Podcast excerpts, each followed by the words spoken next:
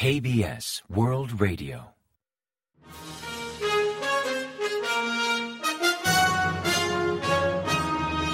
Informativo de KBS World Radio.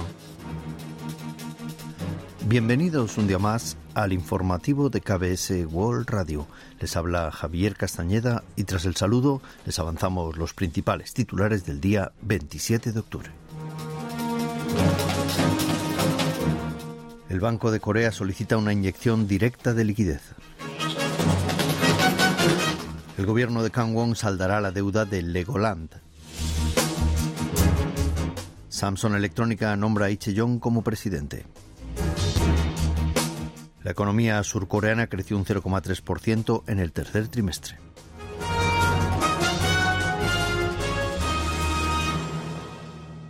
Y tras el avance de titulares les ofrecemos las noticias.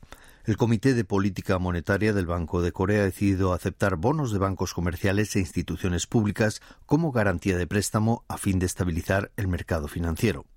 La medida entrará en vigor el 1 de noviembre por un plazo de tres meses, permitirá a los bancos una liquidez extra de 29 billones de wones, según los cálculos del Banco Central.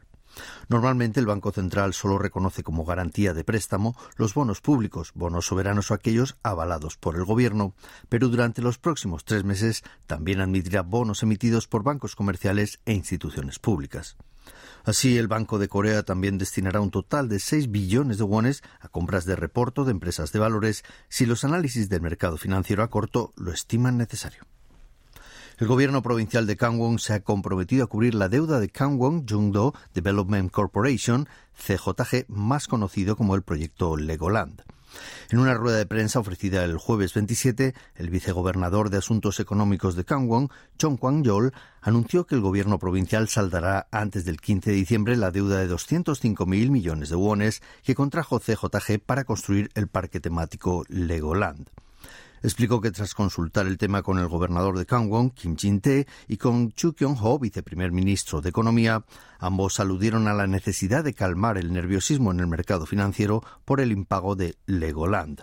Iwon Jailcha, una empresa especial establecida por GJC para financiar el proyecto de Legoland, incumplió pagos el 29 de septiembre y se declaró en bancarrota a principios de mes, mientras que GJC y el gobierno de Kangwon, avalistas de la deuda, tampoco asumieron su garantía de pago. Y Cheyong, hasta ayer vicepresidente de Samsung Electrónica, fue designado como presidente del grupo el día 27 de octubre. La junta directiva de Samsung Electronics aprobó el nombramiento de Lee como presidente ejecutivo de la compañía, considerando la incertidumbre global para los negocios, la necesidad de garantizar una gestión responsable y la estabilidad comercial. Su nombramiento llega después de diez años como vicepresidente de Samsung Electrónica y dos años después de fallecer su padre y expresidente del grupo Icon Hee. Pese a que jurídicamente su nombramiento no precisaba del beneplácito de la Junta Directiva, se estima que siguió ese proceso para reforzar un liderazgo que escucha la cúpula. Durante la reunión convocada el martes 25 por el segundo aniversario de la muerte del fundador del grupo, su hijo Yong explicó que la compañía atraviesa momentos difíciles, pues en los últimos años no ha podido liderar nuevas industrias, enfatizando así la importancia de prepararse y desarrollar capacidades para el futuro sin temor a enfrentar nuevos retos ni audaces decisiones. El flamante presidente de Samsung mantuvo el día 27 su agenda de actividades según lo previsto, sin realizar eventos ni anuncios sobre su nuevo cargo. Actualmente Lee está siendo juzgado por la polémica fusión de dos filiales de Samsung, estrategia que le permitió reforzar su control sobre el conglomerado en el año 2015 y caso por el que mismo jueves tuvo que comparecer ante el Tribunal del Distrito Central de Seúl. La batalla legal aún en primera instancia podría llegar a la Corte Suprema, lo que implica que el riesgo como propietario del grupo podría persistir durante años. Suprimir las restricciones de aforo y de horarios reactivó el consumo privado y las inversiones en equipamiento y maquinaria, impulsando la economía surcoreana durante el último trimestre hasta lograr un crecimiento del 0,3% entre julio y septiembre a nivel intertrimestral. El resultado es alentador y supera las expectativas del mercado, pero hubiera sido mejor si las exportaciones hubieran superado a las importaciones.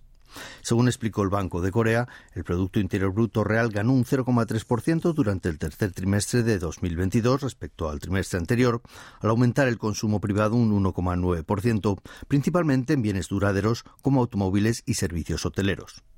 En tanto, las inversiones en equipamiento y maquinaria se concentraron en fábricas para semiconductores y en transporte, registrando un incremento del 5%, y también subieron las inversiones en construcción y el gasto público.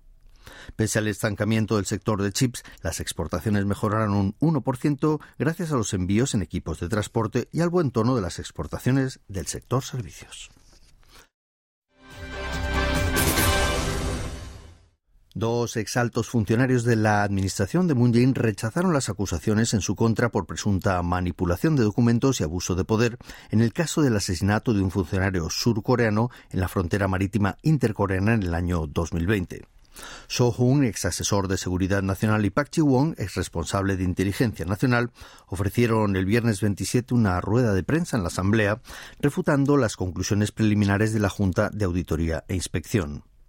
Pak aclaró que nunca ordenó eliminar arbitrariamente documentos relacionados con el caso de ese funcionario, tal y como alegan los auditores, y enfatizó que en cualquier caso los agentes del Servicio Nacional de Inteligencia no habrían atendido una orden tan absurda. Por su parte, So negó haber manipulado la investigación para simular que el funcionario fuera asesinado al intentar desertar a Corea del Norte, insistiendo en que no tenía motivos ni fundamentos para hacerlo. También aprovechó la ocasión para comentar otro polémico caso, como fue la repatriación de dos pescadores norcoreanos, afirmando que adoptaron esa medida en base a los principios y las normas vigentes. Previamente, la Junta de Auditoría e Inspección solicitó a la Fiscalía que investigara a los extitulares de Defensa y de Inteligencia Nacional por presunto abuso de poder y manipulación de documentos. El Servicio Nacional de Inteligencia ha reiterado que Corea del Norte podría realizar un séptimo ensayo nuclear antes de las elecciones de medio mandato de Estados Unidos programadas para el 8 de noviembre. Según un informe presentado ante el Comité de Inteligencia de la Asamblea Nacional, los servicios de inteligencia consideran cada vez más probable que Pyongyang efectúe una nueva prueba nuclear tras concluir la reparación del túnel número 3 de Punggye-ri. Previamente, el Servicio de Inteligencia estimó que el séptimo ensayo nuclear norcoreano podría llegar tras el Congreso Nacional del Partido Comunista Chino y antes de las elecciones de Estados Unidos, es decir, entre el 16 de octubre y el 7 de noviembre. Su reciente informe confirma esta previsión.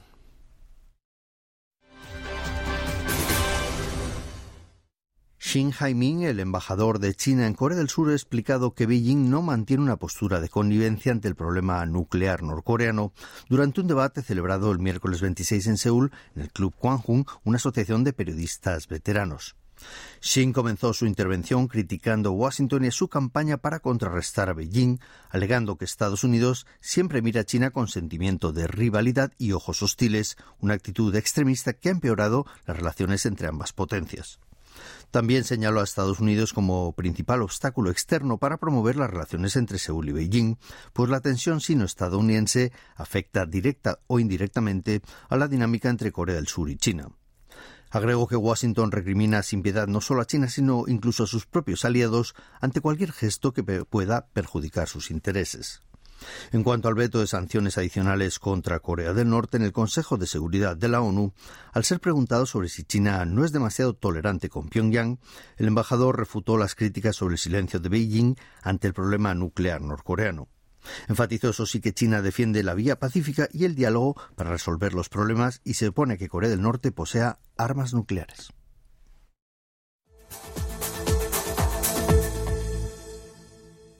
Y ahora pasamos a ofrecerles el pronóstico del tiempo. Para el viernes 28 se prevé un día nublado en todo el país con posibilidad de lluvia en algunas zonas como al este de Gangwon y en Gyeongsan del norte y también en Ulsan. En la zona metropolitana y en Chuncheon del norte se esperan chubascos dispersos entre la madrugada y el amanecer. La temperatura marcará entre 4 y 13 grados centígrados de mínima en la mañana y entre 15 y 22 grados centígrados de máxima por la tarde, con gran diferencia térmica entre el día y la noche. La calidad del aire será regular o buena con niveles normal o bajo de smog. Y a continuación comentamos los resultados del parqué. La bolsa surcoreana mejoró el jueves 27 tras repuntar ambos índices.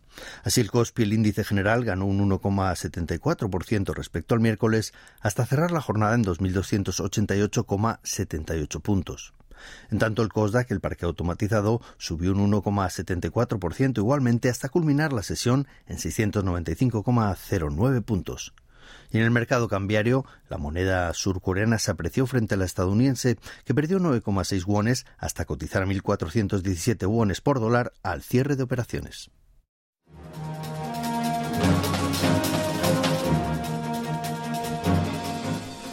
Y hasta aquí el informativo de hoy. Gracias por acompañarnos y sigan en la sintonía de KBS World Radio.